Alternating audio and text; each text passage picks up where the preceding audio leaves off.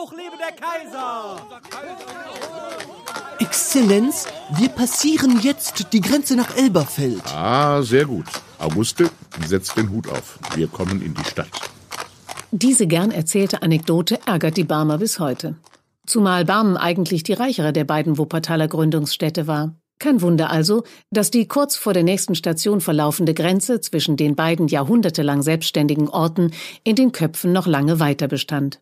Übrigens, weil Wuppertal aus zwei autonomen Großstädten zusammengewachsen ist, gibt es hier bis heute vieles doppelt. Zum Beispiel zwei Finanzämter, zwei große Fußgängerzonen und zwei Rathäuser. Früher hatten wir sogar noch zwei Amtsgerichte und zwei Stadttheater. Aber wenigstens was das Wetter angeht, sitzen wirklich alle Wuppertaler im selben Boot. Weil die Wolken aus dem Westen sich hier an unseren Bergen gerne stauen, regnet es statistisch gesehen ein bisschen mehr als anderswo. Das macht aber nichts. Ein altes Sprichwort sagt nämlich, dass die Kinder in Wuppertal mit Regenschirm auf die Welt kommen.